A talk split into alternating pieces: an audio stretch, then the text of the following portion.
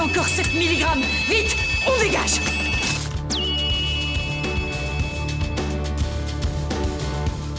La minute qui sauve, Géraldine Dro, Loïc Judo.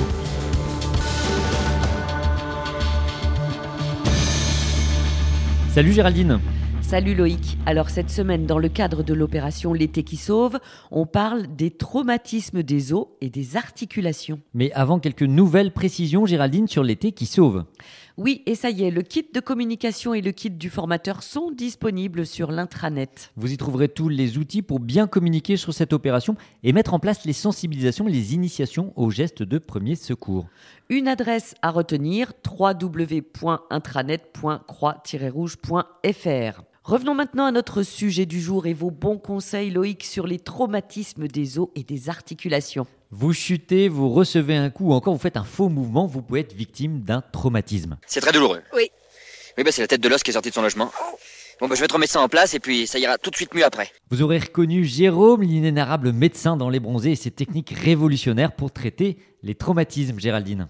Allez, revenons aux fondamentaux, Loïc. Alors, on parle de fracture quand les os sont cassés, d'entorse ou de luxation, quand la lésion siège au niveau d'une articulation. Alors, les signes ils sont assez évidents. hein. Ça fait mal, ça peut même faire très mal. On ne peut pas bouger, notamment le membre traumatisé. Et puis, il peut y avoir un gonflement et ou une déformation visible de la zone atteinte. Alors le principal risque est l'aggravation d'une éventuelle lésion. Ça peut être la moelle épinière en cas de douleur du dos ou de la nuque, ça peut être des nerfs, des vaisseaux, des muscles notamment pour les membres. Et puis il faut penser également aux organes internes, notamment en cas de choc au niveau du thorax ou de l'abdomen. Alors que faut-il faire? Alors si la victime est consciente, le mot d'ordre est d'éviter toute mobilisation.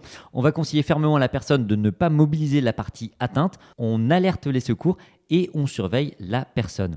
Par exemple, si la personne n'arrive pas à se relever, il faut la laisser au sol et surtout ne pas essayer de la relever. Si la personne présente une douleur au niveau du cou, on peut lui maintenir la tête dans la position où elle se trouve en plaçant ses mains de chaque côté de la tête. Et, et puis attention, ce n'est pas parce que la personne peut bouger la zone après le traumatisme qu'il n'y a pas de fracture.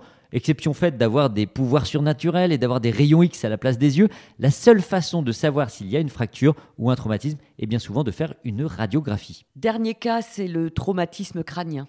Alors après un choc sur la tête, il faut toujours penser au traumatisme crânien. Là, le risque, c'est l'atteinte du cerveau que l'on va pouvoir suspecter, notamment à l'aide de quelques signes, une perte de connaissance, même brève après un choc sur la tête, une agitation, une somnolence, des maux de tête persistants ou encore des vomissements peuvent être le signe d'une atteinte du cerveau et donc d'un traumatisme crânien. En gros, vous avez un doute après un choc sur la tête, appelez le centre 15 pour prendre un avis médical. En résumé, Loïc. Après un traumatisme, on ne mobilise pas la victime. Si la personne a des douleurs au niveau du cou, on immobilise la tête. Et en cas de choc sur la tête, si on a un doute, on appelle le 15. Comme d'habitude, vous retrouvez tous ces gestes sur notre site internet www.croix-rouge.fr.